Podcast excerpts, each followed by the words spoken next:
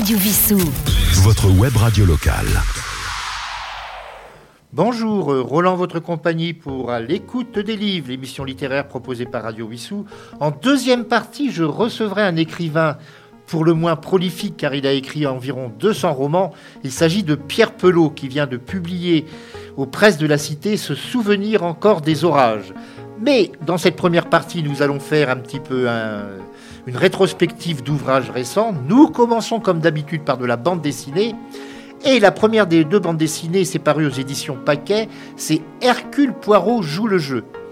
Alors les deux personnages récurrents créés par Agatha Christie sont Miss Marple, une vieille dame qui, on le sait, ne quitte que rarement son village de Sainte-Marie-Mide, et il y a Hercule Poirot, qui est un retraité de la police belge, alors, il faut savoir que Agatha Christie s'était inspirée, c'était au moment de la guerre de 14, d'un Belge qu'elle avait vu. Il y avait des Belges qui s'étaient réfugiés en Grande-Bretagne à l'époque où ça avait été envahi par les Allemands. Et c'est euh, un personnage qui est un petit homme assez ridicule avec des moustaches cirées qui l'avait inspiré pour le personnage de Hercule Poirot. Alors que se passe-t-il cette fois-ci? Eh bien, Madame Oliver, une célèbre romancière, a organisé dans une de ses propriétés une course à l'assassin. C'est un jeu constituant la recherche de l'auteur d'un crime imaginaire. Seulement, celle devant jouer la fausse victime est réellement assassinée. Et Poirot va devoir découvrir qui est l'auteur de cet acte. L'histoire se complique encore avec la disparition d'une des invitées qui est l'épouse d'un riche homme d'affaires.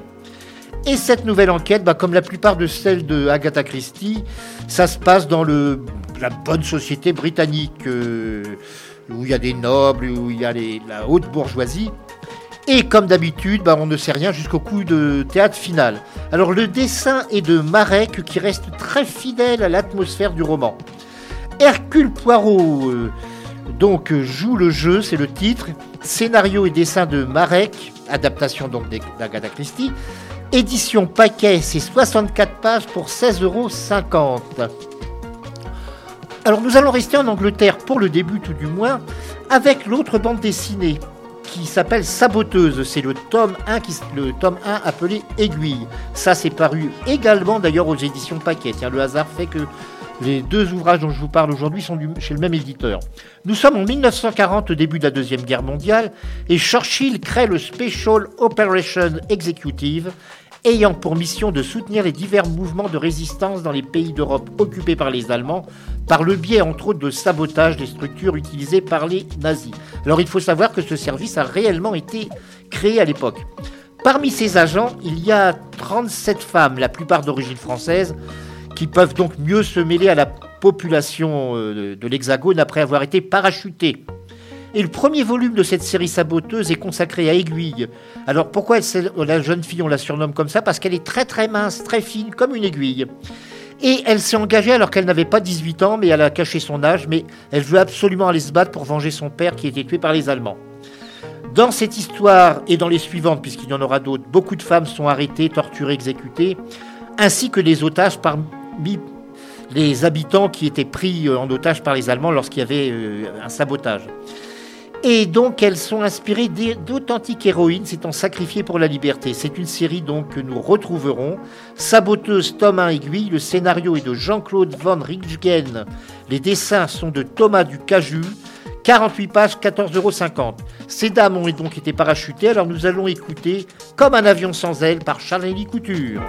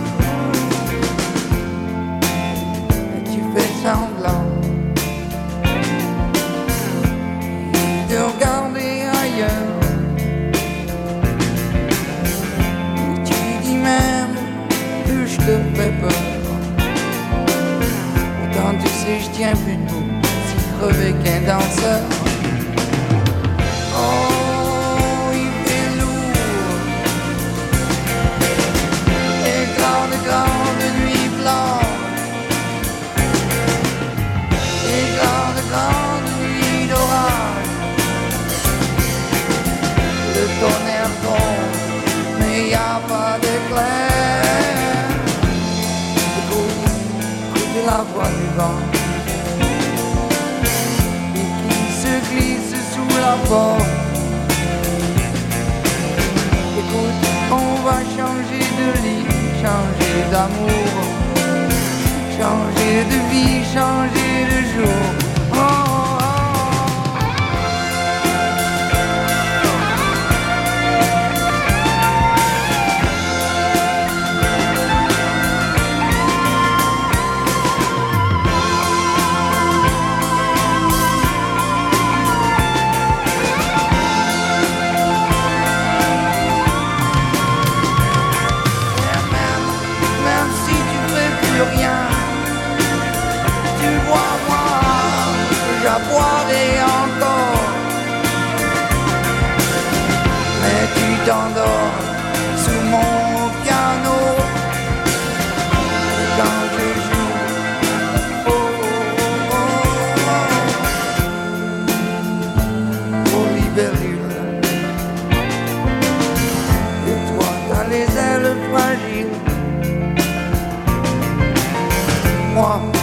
La carlingue froissée. Mais j'ai chanté toute la nuit.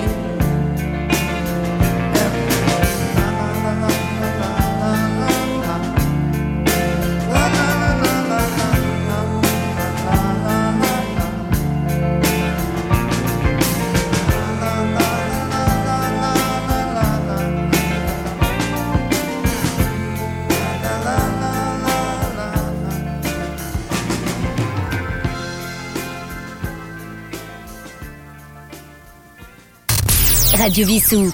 Téléchargez l'application sur votre mobile. Téléchargez l'application sur votre mobile. Et nous passons maintenant à de genre tout à fait différent de littérature, puisque nous allons parler histoire avec, avant d'oublier, les Canadiens français à Dieppe. C'est paru chez Hugo Doc. L'auteur est un Québécois, Nicolas F. Paquin. Alors, quand on évoque les combats de la Deuxième Guerre mondiale sur le sol français, on oublie souvent l'opération Jubilee, qui causa pourtant la mort de nombre de soldats alliés. Mais c'est vrai que évoquer les défaites, c'est moins valorisant que de célébrer les victoires. Le 19 août 1942, un raid maritime fut effectué sur la plage de Dieppe, dans l'actuelle Seine-Maritime. À l'époque, ça s'appelait la Seine inférieure. Par des troupes essentiellement composées de Canadiens, parmi lesquels 500 francophones. On ne reviendra pas sur les raisons de cette action mal préparée dont la finalité était peut-être de réparer, de récupérer, excusez-moi, une machine Enigma qui permettait de décrypter des messages ennemis. Et sous le feu allemand, les membres de l'infanterie furent pour beaucoup littéralement hachés par la mitraille. Morts et blessés jonchèrent le rivage, une minorité put quand même réembarquer, et les survivants parmi ceux restés sur place furent hospitalisés pour les blessés et enterrés pour les morts, et conduits dans des camps de prisonniers en Allemagne pour les autres. Qui étaient donc ces hommes venus de l'autre côté de l'Atlantique qui s'étaient engagés dans une guerre qui en fin de compte les concernait pratiquement pas?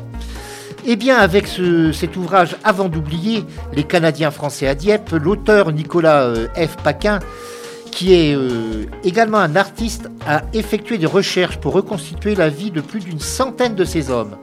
Nombre de ces soldats s'engagèrent en trichant sur leur âge d'ailleurs, car ils n'avaient pour certains que 16 ou 17 ans. D'autres étaient mariés, pères de famille. Ils ont quand même choisi d'aller combattre en Europe. Hommes de troupe, sous-officiers et officiers apparaissent au fil des pages. Et la famille de certains a témoigné auprès de l'auteur, évoquant les courriers reçus de, de la, depuis la Grande-Bretagne avant cette bataille. Il y a pas mal de photos également d'ailleurs.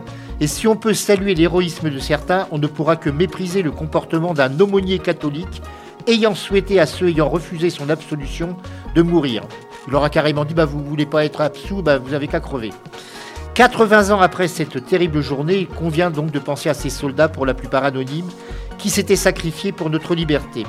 Je répète le titre, avant d'oublier, sous-titré Les Canadiens français à Dieppe, l'auteur Nicolas F. Paquin, chez Hugo Doc, 424 pages, 22 euros. Cette bataille s'est déroulée en 1942. Nous allons donc écouter une chanson française de 1942 qui est très célèbre. Je pense que vous la reconnaîtrez, Mon amant de Saint-Jean, par Lucienne Delille.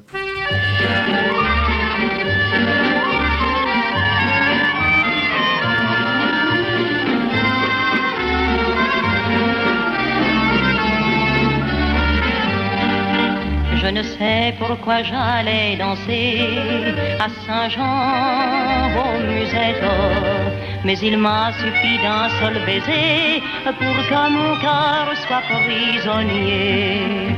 Comment ne pas perdre la tête, serré par des bras audacieux, car l'on croit toujours aux doux mots d'amour quand ils sont dits avec les yeux. Moi qui l'aimais je le trouvais le plus beau de Saint-Jean. Je restais grisé, sans volonté, sous ses baisers. Sans plus réfléchir, je lui donnais le meilleur de mon être. Beau parleur, chaque fois qu'il mentait, je le savais, mais je l'aimais. Comment ne pas perdre la tête, par des bras audacieux, car l'on croit toujours aux doux mots d'amour quand ils sont dits avec les yeux. Moi qui l'aimais tant, je le trouvais le plus beau de Saint-Jean. Je restais grisé, sans volonté, sous ses baisers.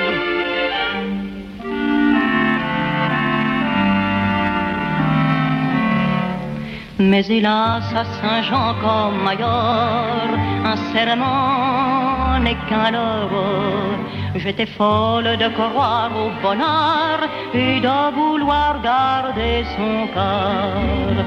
Comment ne pas perdre la tête, serré par des bras audacieux, car l'on croit toujours aux doux mots d'amour quand ils sont dits avec les yeux. Moi qui l'aimais tant, mon bel amour, mon amant de Saint-Jean, il ne m'aime plus, c'est du passé, n'en parlons plus.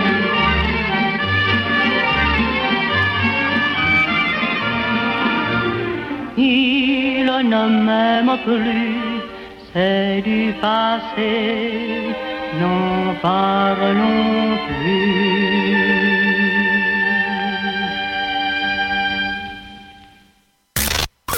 Radio Vissou. Votre web radio locale. Nous arrivons à un roman paru chez Albin Michel, Un miracle de Victoria Mass. Religieuse au sein des filles de la charité du couvent de la rue du Bac à Paris, sœur Anne a demandé à être affectée en Bretagne, dans une île du Finistère Nord, où elle va rejoindre la sœur Delphine. Parmi les habitants, il y a la famille Bourdieu, composée du père, Michel, de la mère, d'un fils aîné, Mathias, militaire de carrière en mission au Mali, et d'un second fils, Hugo, ainsi que d'une fillette, Julia, qui, elle, souffre d'un asthme profond. Et ça, ça d'ailleurs, ça a une certaine importance dans l'histoire.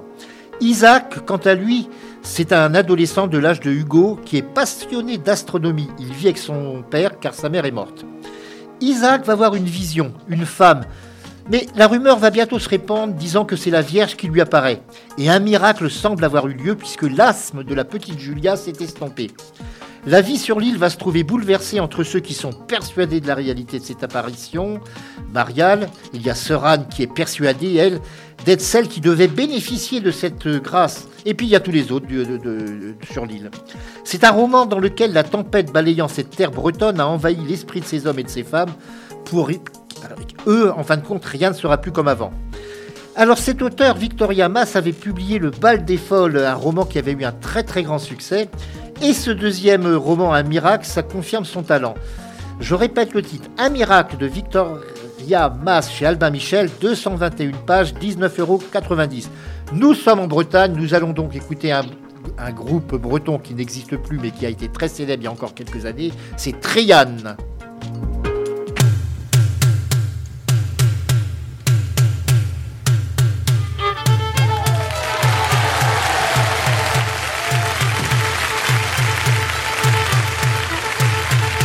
dans dix ans je m'en irai, j'entends le loup, le renard chanter. C'est dans dix ans je m'en irai, j'entends le loup, le renard chanter. Et j'entends le loup, le renard et la belette, j'entends le loup, le renard chanter. J'entends le loup, le renard et la belette, j'entends le loup et le renard chanter. C'est dans le vent je m'en irai. La jument de Michaud a passé dans le pré. La jument de Michaud, son petit poulain a passé dans le pré. Manger tout le foin. La jument de Michaud et son petit poulain a passé dans le pré. Manger tout le foin. Quand l'hiver viendra, les quand l'hiver viendra, la jument de Michaud, elle s'en repentira. L'hiver viendra, les quand l'hiver viendra,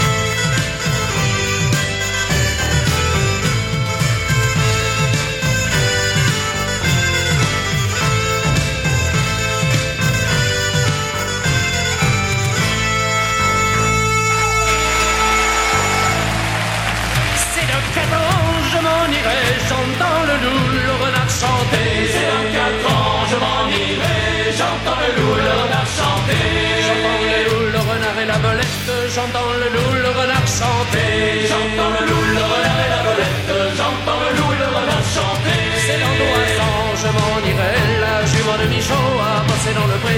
La jument de Michaud, son petit poulain a passé dans le pré, manger tout le foin. La jument de Michaud et son petit poulain a passé dans le pré, manger tout le foin. L'hiver viendra, les gars, l'hiver viendra, la jument de Michaud, elle s'en repartira. L'hiver viendra, les gars, l'hiver viendra, la jument de Michaud, elle s'en C'est dans deux ans, je m'en irai, j'entends le loup, le renard chanter. C'est dans deux ans, je m'en irai, j'entends le loup le renard chanter. J'entends le loup, le renard et la belette, j'entends le loup, le renard chanter. J'entends le loup, le renard et la belette, j'entends le loup et le renard chanter. C'est dans un an, je m'en irai, la jument de Michaud a passé dans le pré. La jument de Michaud, son petit poulain a passé dans le pré,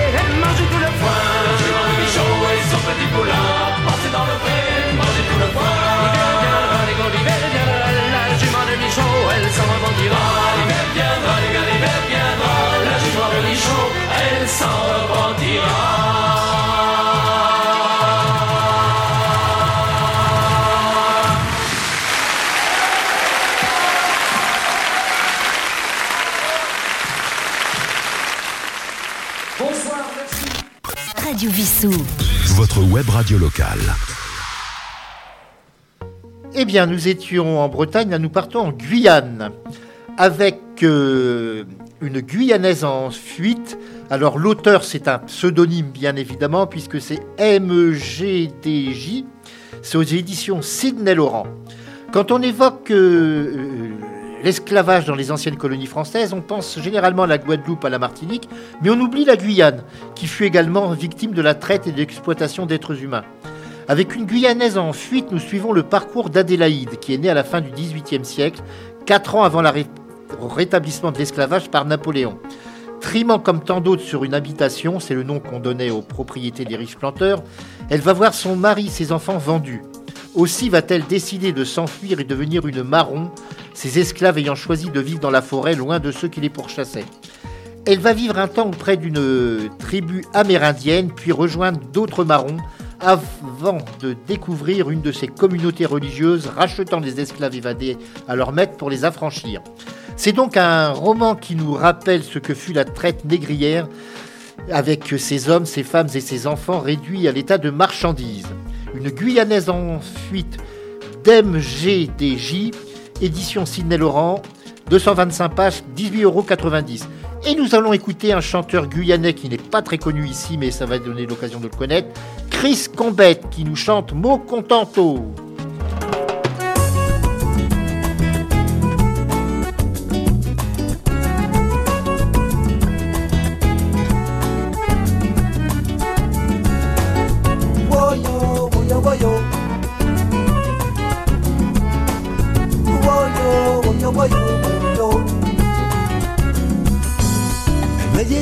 N'es pas riche. T'as pas une gueule d'idole, mais ça je m'en fiche. Elle riait lorsque la bagnole faisait des pof pof pof pof sur le sol. Elle disait que l'eau fraîche suffit. Lorsque l'envie d'amour et de fantaisie et moi, moi j'étais comme un enfant, tout innocent, et je lui disais, je lui chuchotais, je lui répétais tout le temps, mon cato, mon content. Mon mon contento.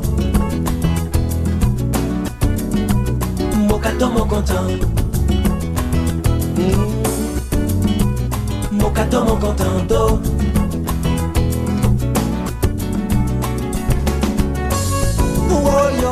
Woyo, woyo, woyo, woyo. Elle prétendait que sans effort, je lui faisais perdre la tête et le nord. Que pour retrouver son chemin, elle n'avait qu'à glisser sa main dans ma main. La seule idée de moi pouvait la protéger des assauts du froid et moi. Moi j'étais comme un enfant, tout innocent, et je lui disais, je lui chuchotais, je lui répétais tout le temps, mon cato, mon content. Mon cato, mon contento. Mon cato, mon content.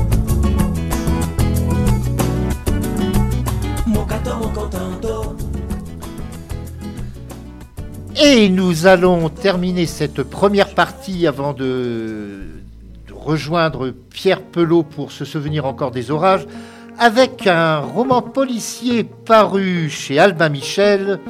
Il s'agit d'un des livres de la collection Amish Macbeth. Amish Macbeth, alors c'est un policier d'une bourgade de, l'Écosse, des Highlands pour être précis, et qui là euh, bah, va faire le ménage de printemps. Une nouvelle fois, le village écossais de Lockbust va perdre sa tranquillité, un meurtre ayant été commis. La victime est Fergus MacLeod, unique éboueur qui vient de se voir bombarder responsable environnement par une conseillère municipale désirant asseoir sa notoriété. Et Amish Macbeth, donc ce policier de la localité, va pour la 16e fois, et oui c'est sa 16e enquête déjà, mener donc euh, ses investigations et faire le ménage de printemps pour débarrasser les lieux du meurtrier dont les motivations pourraient bien résider dans des chantages auxquels Fergus, la victime, se livrait à l'encontre de certains habitants. Et oui, il fouillait dans les poubelles et récupérait les courriers, ce qui se fait pas beaucoup en principe. Un deuxième meurtre va corser l'affaire et Clary, l'adjointe d'Amish, ne lui sera pas d'une grande aide, plus préoccupé qu'il est de consoler la veuve de l'éboueur et de confectionner de bons petits plats. Donc une énigme, mais beaucoup d'humour dans les sont les ingrédients de ce roman de la regrettée MC Beaton qui a également créé Agatha Raisin. Et cet ouvrage, donc chez Albin Michel, 299 pages, 19,90 euros, Amish Macbeth, ménage de printemps. Nous terminons cette première partie en écoutant.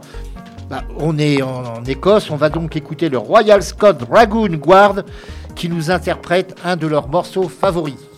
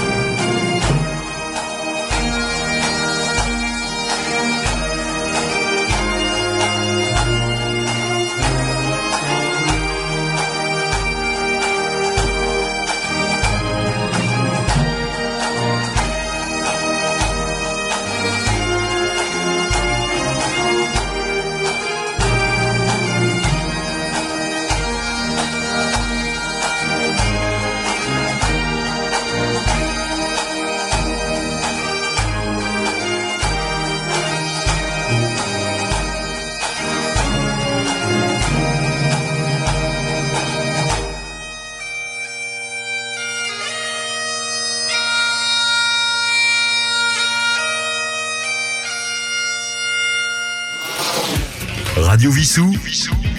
Radio Vissou.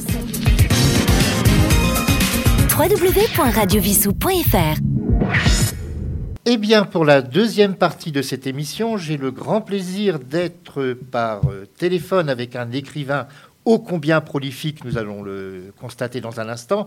Il s'agit de Pierre Pelot, qui vient de publier aux presses de la Cité dans la collection Terre de France ce souvenir encore des orages. Pierre Pelot, bonjour. Bonjour. Bien, donc euh, si je vous invitais ce matin, c'est pour cet ouvrage, mais c'est également pour faire un petit peu une rapide euh, rétrospective de votre carrière. S'il fallait parler de tous vos ouvrages, je crois qu'il nous faudrait trois ou quatre émissions facilement. À peu près, oui. Oui. Je pense, oui, oui. Vous avez Euh, publié, d'après ce que j'ai pu voir, près de 200 ouvrages. C'est ce qu'on dit. Moi, j'ai pas vérifié moi-même, mais ça doit tourner aux alentours de ce chiffre-là, oui. oui. Alors, vous avez publié vraiment euh, dans tous les styles, euh, l'on peut dire, vous avez fait de la bande dessinée. D'ailleurs, vous avez même été en contact avec Hergé, ce qui est quand même pas mal, parce que peu de gens peuvent encore dire qu'ils ont été en contact avec Hergé, qui, je crois, n'échangeait pas beaucoup euh, avec l'extérieur.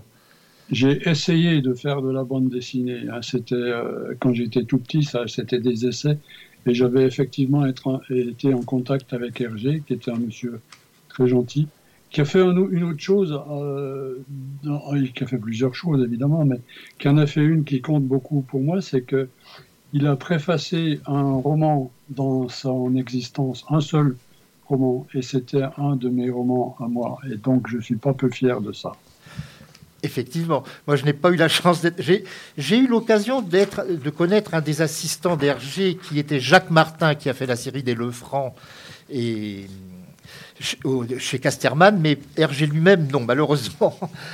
Vous avez fait également beaucoup de western et c'est assez rare quand même que des auteurs français s'intéressent au western. J'ai commencé euh, dans le western. Mes premiers bouquins, c'était des westerns. Euh, je crois que je n'étais pas sorti tout à fait de l'enfance. Je ne peux pas dire la même chose en ce moment, d'ailleurs, parce que ça fait un petit moment que je l'ai franchi le pas. Mais au départ, oui, j'ai écrit des westerns et j'en ai écrit une, euh, oh, vingtaine, peut-être. Peut-être même un peu plus, d'ailleurs. Et puis, euh, parce que c'était mon univers. C'était, je connaissais beaucoup mieux et beaucoup plus l'histoire des États-Unis et de la conquête de l'Ouest que, que l'histoire de France, par exemple. Donc, euh, je me sentais bien dans cet univers-là. Et j'ai raconté des histoires qui se passaient là-bas à cette époque-là. Oui. Et vous avez même publié Le train ne sifflera pas trois fois. Oui. Eh oui parce que- Référence au, fi- au fameux film de Zimmerman. D'ailleurs, on a, on a revu un, un excellent western il y a quelques jours à la télévision. C'est le- la suite de Jesse James. En fin de compte, c'est le retour de Jesse James. Enfin, de Frank pas- James, de Frank James, pardon, de son frère. hein.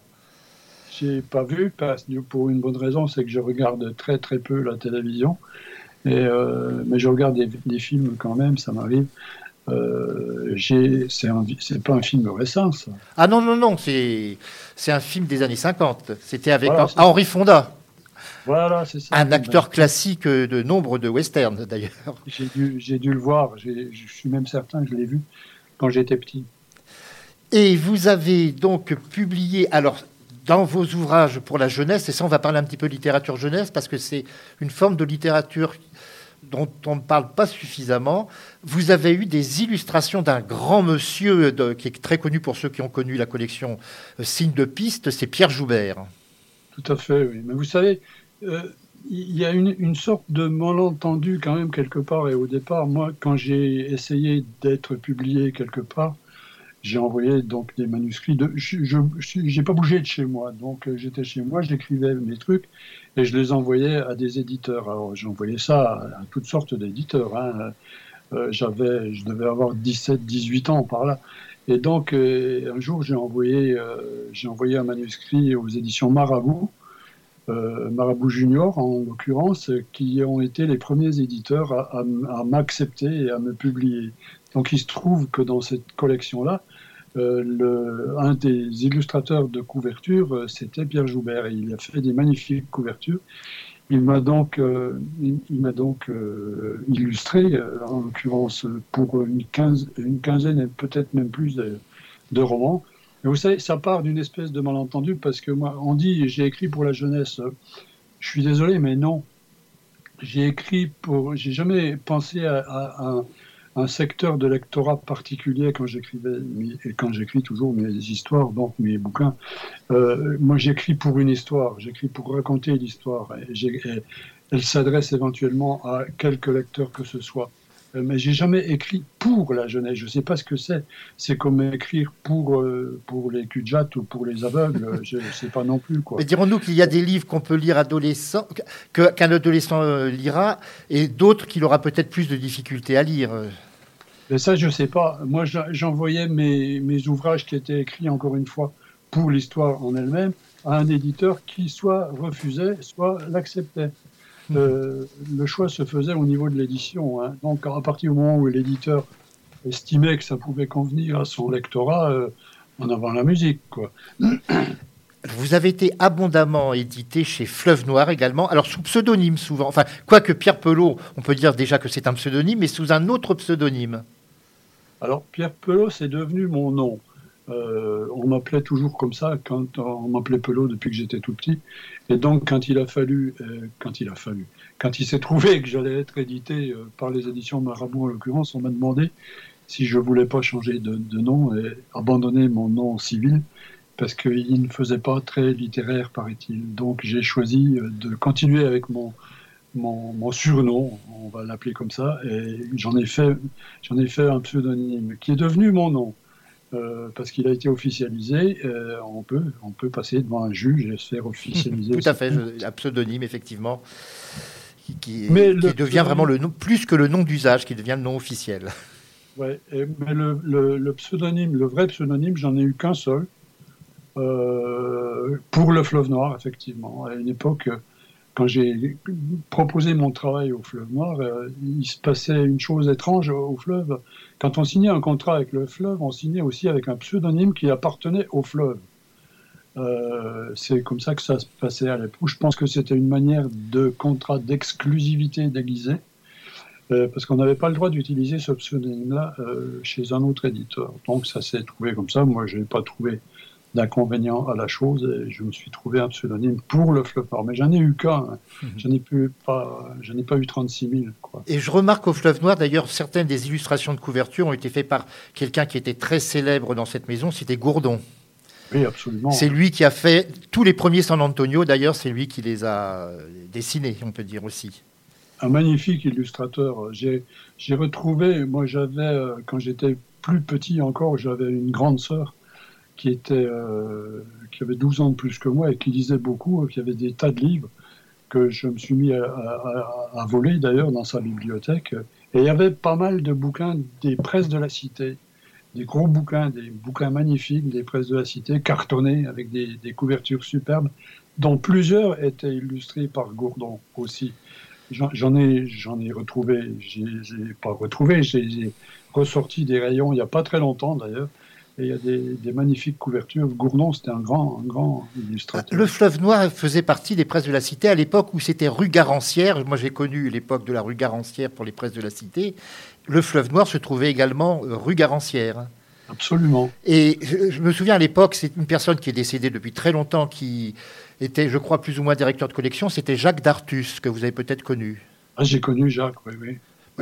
J'ai eu le bonheur de le rencontrer malheureusement trop peu souvent, mais j'ai eu la chance de le rencontrer. Mais il y avait plein de personnes formidables dans ce, dans ce groupe de la rue Garancière. Il y avait des, mes souvenirs des premiers éditeurs avec lesquels j'ai travaillé aussi là-dedans, dans, là-dedans. Dans cette, oui, dans cette, euh, dans cette grande maison, parce que là, il y avait euh, Perrin, Plomb, enfin, il y avait tout le monde.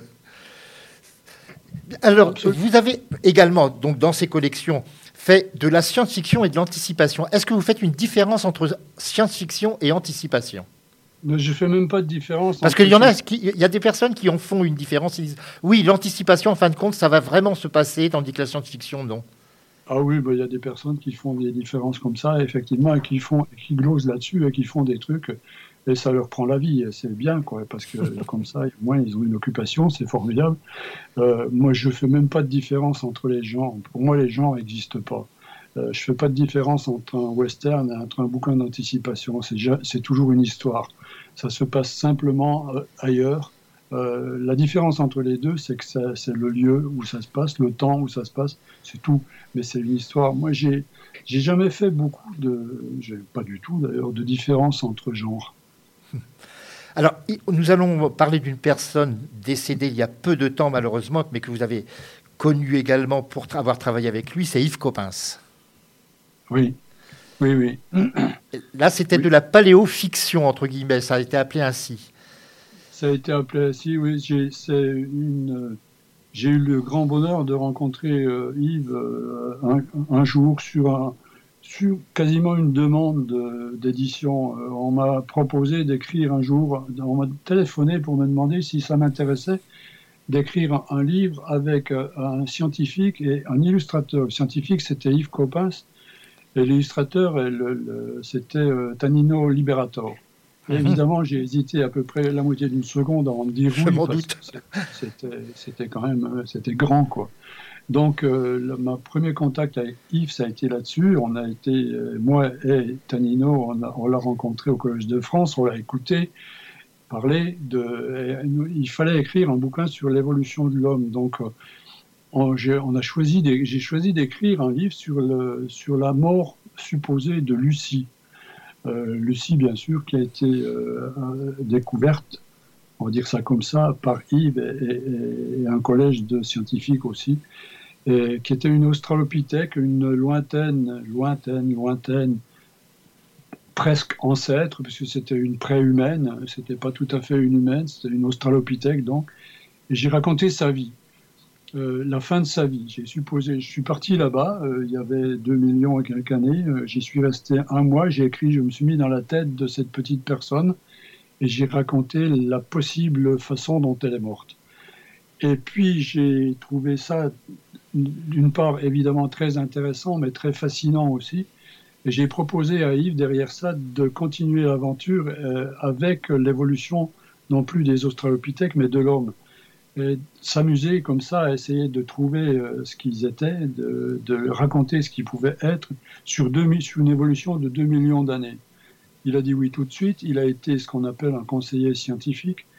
Pendant, ça a duré 10 ans cette plaisanterie. A, on a, c'était un bonheur absolu parce que j'ai rencontré un monsieur absolument formidable qui est devenu, je peux le dire, un ami et que et que j'ai eu, comme beaucoup d'ailleurs, la grande, la grande douleur de perdre il n'y a pas très longtemps. Effectivement, il est parti. Ah, mais lorsqu'on le voyait à la télévision, il savait mettre à la portée de tout le monde ses connaissances. C'était vraiment formidable. C'était absolument formidable. Vous saviez, vous écoutiez Yves, vous alliez à une de ses conférences, c'était prévu deux heures. Il y avait deux heures d'écoute, on était là, on écoutait. Au bout de la troisième heure, il continuait encore et on en redemandait, quoi, parce que c'était un, conteur absolu, un monsieur d'une générosité folle, totale, et puis euh, qui partageait, qui donnait ce qu'il savait.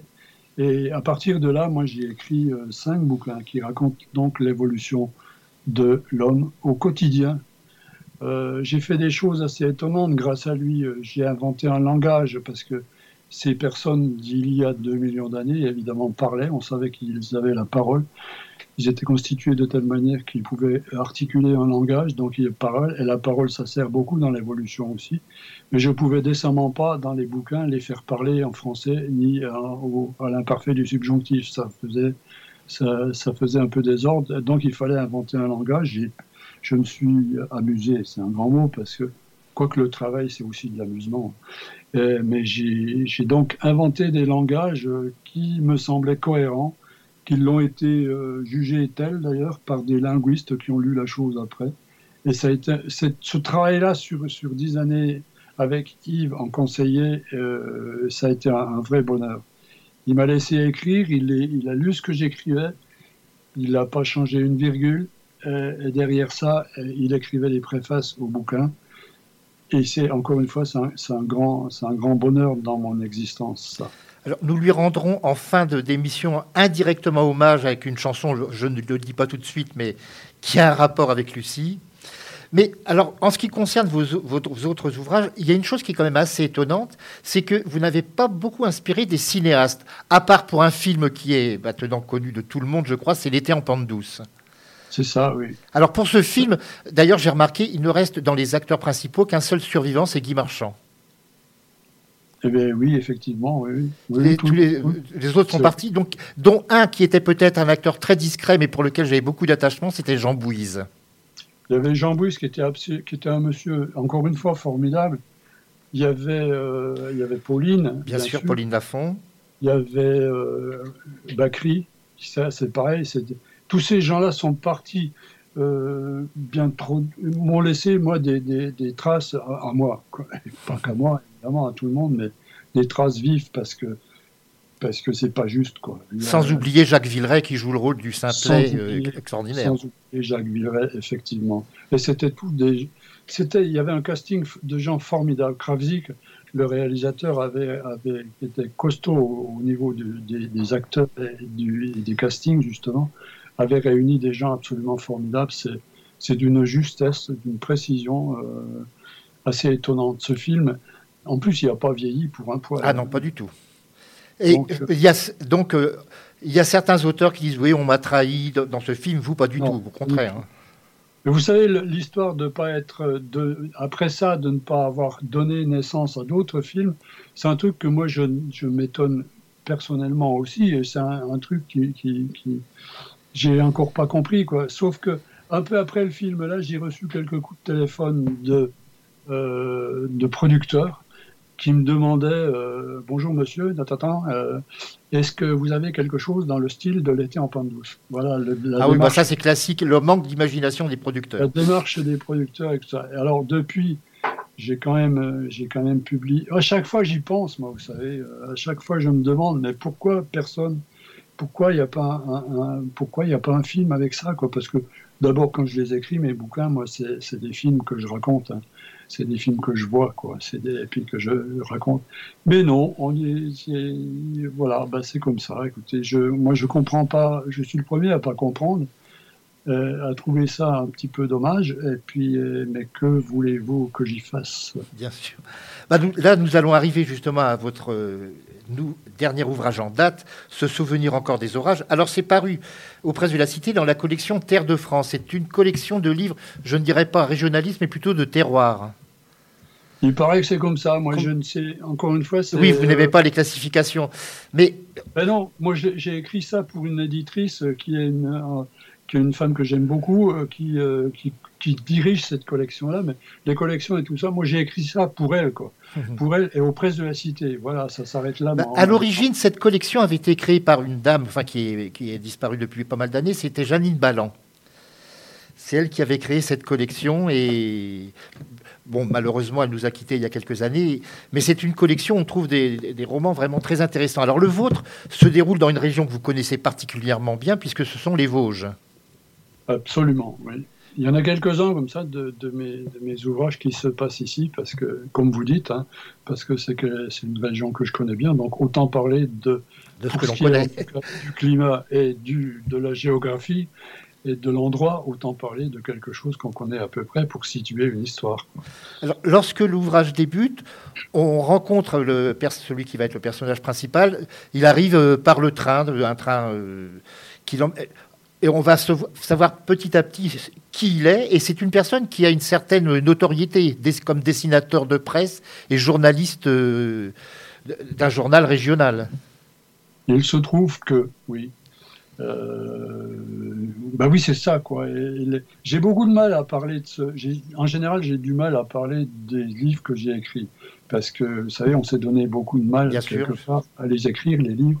En plus, après, s'il faut en parler pendant 20 minutes euh, ou une demi-heure, c'est toujours un peu difficile. Bon, mais j'ai- de- alors j'ai de plus en plus de mal à le faire. Et surtout celui-là, parce que c'est quand même une histoire, c'est une histoire, c'est une portion d'histoire. euh, Et qui est, monsieur. qui est daté à un, à un moment très précis, parce qu'on va trouver des références qui remontent à deux ans simplement. Parce que ça se passe pendant le, le, le confinement. Le début du confinement, plus exactement Oui. même. Mais c'est pas important. Ça, ça n'a d'importance que par le fait que ça oblige les personnages à rester ensemble dans un lieu clos. Un lieu Voilà, clos. il c'est presque une histoire en vase clos, alors, alors Oui. que ça se passe vraiment en pleine nature, mais c'est dans un hôtel. C'est dans un hôtel qui existe d'ailleurs, qui existait en tout cas, plus ou moins. Plus ou moins, parce que je me sers. Je suis un menteur professionnel, vous savez. On se sert des choses qui nous entourent, mais on les transforme, on les, quand ça nous arrange, on Bien les sûr. transforme, on, les, on les modifie, on les modèle à notre manière pour l'histoire. Donc ça se passe effectivement dans un hôtel qui, a, qui existe pas loin de chez moi, en plus dans la montagne, oui. Mais et la préférence du, du lieu clos, euh, c'est pour l'histoire, c'est pour qu'on, ça nous permet de la raconter mieux. Les personnages se trouvent là et on s'intéresse aux personnages. Une histoire, c'est quoi? C'est d'abord des personnages et c'est leur parcours. Et donc, euh, dans cette histoire-là, on a le parcours aussi, on va raconter aussi, on va raconter, je vais raconter le parcours d'un des, de deux des personnages euh, en question mais qui se retrouve donc, euh, qui se retrouve donc à un moment donné dans un lieu précis. Et le problème, c'est de savoir pourquoi ils se retrouvent. Pourquoi il y en a un qui est venu jusque-là retrouver l'autre. Ils se connaissent pas, hein. mais euh, pourquoi? La- la Alors, grande on se demande de s'il n'est pas à la recherche de son passé, euh, en quelque sorte. il, est- il est à la recherche de quelque chose, ça on le sait. Je vous dirai pas de quoi, on le sait peut-être. Bah, il faut le lire, bien sûr. On va le comprendre, j'imagine, à l'avant-dernière page de, de quoi il est à la recherche. Mais effectivement, et il y, a, il y a aussi quelque part des fausses pistes dans, le, dans le- la narration parce que on peut supposer qu'il est à la recherche de telle chose à un moment donné, ce qui n'est pas le cas. Mais ça paraît logique, ça peut être logique aussi. Alors on parle, il on parle d'un enfant, et parfois c'est orthographié au masculin, parfois au féminin, le prénom de l'enfant.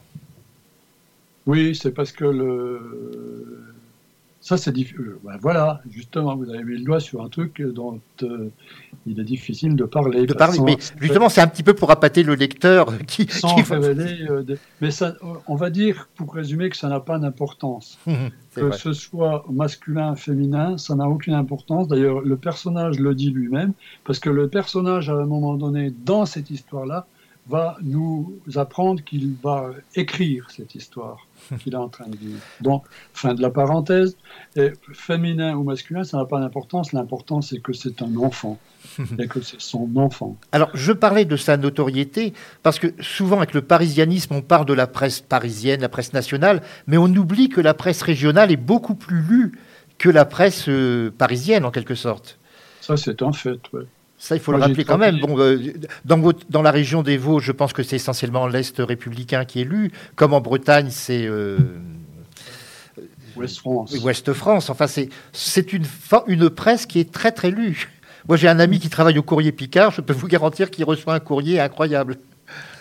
Écoutez, moi, j'ai, j'ai- il m'est arrivé de travailler aussi pour, euh, pour un. Comment ça s'appelle euh, C'était pas l'Est républicain, c'était Vosges Matin. Euh, c'était un- une dépendance de l'Est républicain, on va dire ça comme ça.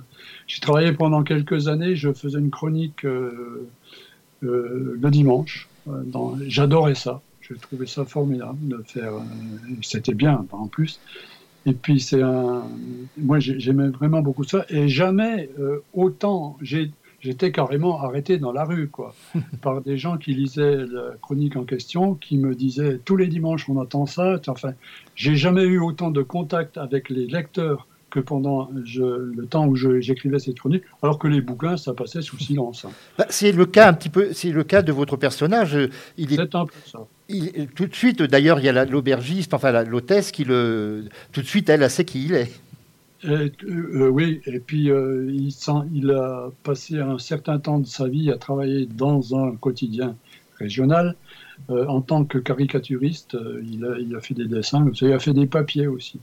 et justement, il a fait certains papiers qui lui ont valu les foudres d'une certaine partie du lectorat. Et c'est peut-être une des raisons pour lesquelles il se retrouve là. Et, euh, sur ses gardes dans, ce, dans cet hôtel. Il arrive aussi que lorsque le journal change de propriétaire aussi, il y a des ce genre de, je dirais presque Ah de ben, censure. hein. Ça, vous en parlez à quelqu'un qui sait de quoi. De quoi, de quoi on parle Alors, il y a un autre événement très précis qui se déroule, ce sont les mutilations de chevaux. Et effectivement, il y a eu un moment là où il y a- eu plein de- dans les Ouais. dans les bocages des animaux qui ont été euh, Ouais. amputés, tués, amputés, c'est ou blessés grièvement. Oui, c'était une, il y a eu une vague comme ça, de, de- d'horreur comme ça. Euh, on n'a jamais su euh, qui étaient les coupables, d'ailleurs, je pense pas. Euh, on n'a jamais trouvé les coupables. C'était une horreur absolue. Les coupables en question, on les aurait trouvés. Moi, j'étais partisan de la peine de mort, là. hein, que- mais, et en plus de ça, dans l'endroit où je vis, il y a eu ce genre de choses. Parce qu'on a trouvé ça dans toute la France. Hein, C'est vrai. Pas spécifique euh, d'une Oui, on a eu Ah dans le Nord, je me souviens entre autres. Ouais, ouais. Et puis, mais dans toute la. Et euh, j'ai un voisin, plus ou moins, qui avait un, qui a toujours d'ailleurs un haras, un, un élevage de chevaux dans, dans pas loin, qui, a- qui s'est levé un matin, qui a trouvé un de ses chevaux euh, abattu d'une balle dans la tête. Et donc, euh, c'est ce qui se passe un peu dans le livre. Et donc voilà, il n'a jamais su non plus qui était le coupable de ça. Euh, ça vaut peut-être mieux d'ailleurs. Euh, mais euh, voilà, donc Et ça s'est arrêté du jour au lendemain sans qu'on sache pourquoi non plus. ouais, on ne sait pas. Enfin, moi, je suis pas au courant de tout non plus comme ça, mais on ne sait pas. Je pense pas qu'on sache euh, qui était à l'origine de ça. Bah, Il y a eu des complotistes qui, comme d'habitude, ont dit que c'était extraterrestre, mais enfin bon, les mêmes fondus euh, reparaissent à chaque euh, événement. Laissons les complotistes où ils sont et pour ce qu'ils sont, euh, parce que Tout à fait. Bon, Pierre Pelot, bah, ce personnage, ça me- en quelque sorte, vous vous êtes beaucoup impliqué vous-même, je pense, dans ce personnage. J'ai l'impression déjà le fait de la région, le fait de cette anecdote de cheval, le fait de caricaturiste. euh, Il y a quand même une bonne partie de vous, comme très souvent lorsqu'on écrit un roman. le, y a, oui, on se sert de ça parce qu'encore une fois, on connaît bien, mais l'histoire que raconte ce roman, elle, elle, est- elle tient entre les lignes, entre le visible. Elle, elle s'inscrit et elle progresse dans l'invisible. Oui, dans le non-dit. dans le non-dit et tout ça, mais euh, ça hurle pourtant, parce que c'est à cause de ça. ça- Je ne peux pas en dire trop, parce que tout est dans le bouquin, justement. Et moi, si j'ai écrit ce livre, c'est parce que, c'est- parce que tout ça me pesait beaucoup. Continue, d'ailleurs, on écrit des livres quelquefois pour se soulager, pour se libérer de quelque chose, et on croit qu'on y arrive pendant un moment, mais c'est pas très vrai. C'est pas très, c'est plutôt faux que vrai.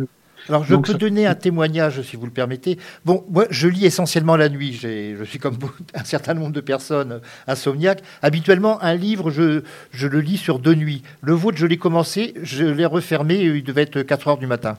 À la, page fa- euh, à la fin du livre, il a fallu que j'aille jusqu'au bout. Je n'ai pas voulu le lâcher avant la fin. Bah écoutez, c'est formidable. Tant pis pour votre nuit, hein, je suis désolé. Oh, bah, j'ai l'habitude, j'ai l'habitude. Alors, nous arrivons au terme de cette émission. Alors, je rappelle, ça, ça, le titre de votre ouvrage, Se souvenir encore des orages. L'auteur Pierre Pelot, donc c'est aux presses de la Cité. Alors, je donne toujours le prix d'un ouvrage pour euh, que, que l'on puisse euh, avoir au moins la monnaie sur soi si on n'a pas de carte bancaire. 21 euros. Et ça se trouve dans toutes les librairies, bien évidemment, parce que c'est une collection qui est très, très bien euh, distribuée dans toutes les librairies. Je Et- crois- Oui, si, si je peux ajouter juste un mot, bien sûr. je crois qu'il faut, en tout cas pour le personnage, mais pas que, euh, je crois qu'il faut effectivement se souvenir des orages, même si ce sont des orages, et parce que c'est la seule manière, euh, après l'orage, c'est la seule manière de continuer d'avancer. Si on ne s'en souvient pas, si on fait le deuil de ça, euh, on n'avance plus, c'est plus la peine. Quoi. Donc, malgré que ce soit des orages, il faut s'en souvenir pour avancer encore. Bah, c'est- C'est Jacques Brel dans la chanson des vieux amants qui disait, bien sûr, il y eut des orages d'ailleurs, je me souviens, ça me revient maintenant à l'esprit. Mais alors, la chanson que, nous, que j'ai choisie pour terminer cette émission, c'est un hommage à Yves Coppens, puisque c'est les Beatles qui interprètent Ah, ah, Lucy on the Sky with Diamond, puisque c'est, lorsqu'il a découvert Lucy, je crois que c'est la chanson que, que son équipe et lui-même écoutaient. voilà, c'est ça. Et du coup, euh, bah, du coup, je vais dire du coup aussi, comme, comme tout le monde. Et du coup, il s'en est servi pour, euh, pour baptiser la petite personne qu'ils avaient découverte. Bah, nous allons l'écouter maintenant. Alors Pierre Pelot, je vous remercie beaucoup de nous avoir consacré une demi-heure de votre temps. J'espère que nos auditeurs vont devenir des lecteurs. C'est surtout ça qui importe. Moi, le but de cette émission, c'est cela, que des auditeurs deviennent des lecteurs. Merci à- encore à vous et nous écoutons donc les Beatles. C'est moi qui vous remercie. Radio Vissou. Radio Vissou www.radiovisou.fr.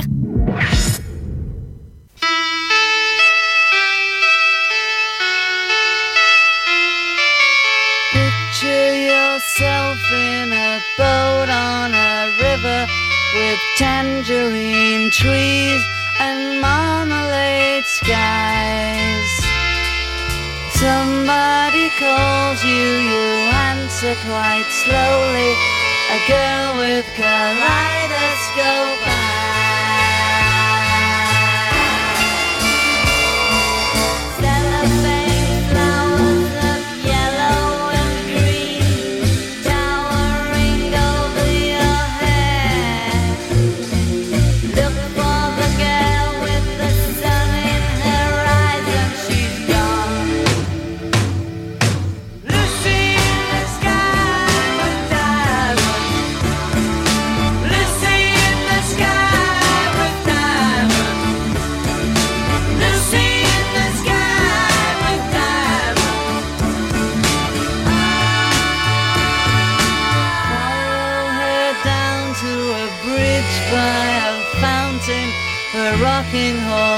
people eat marshmallow pies.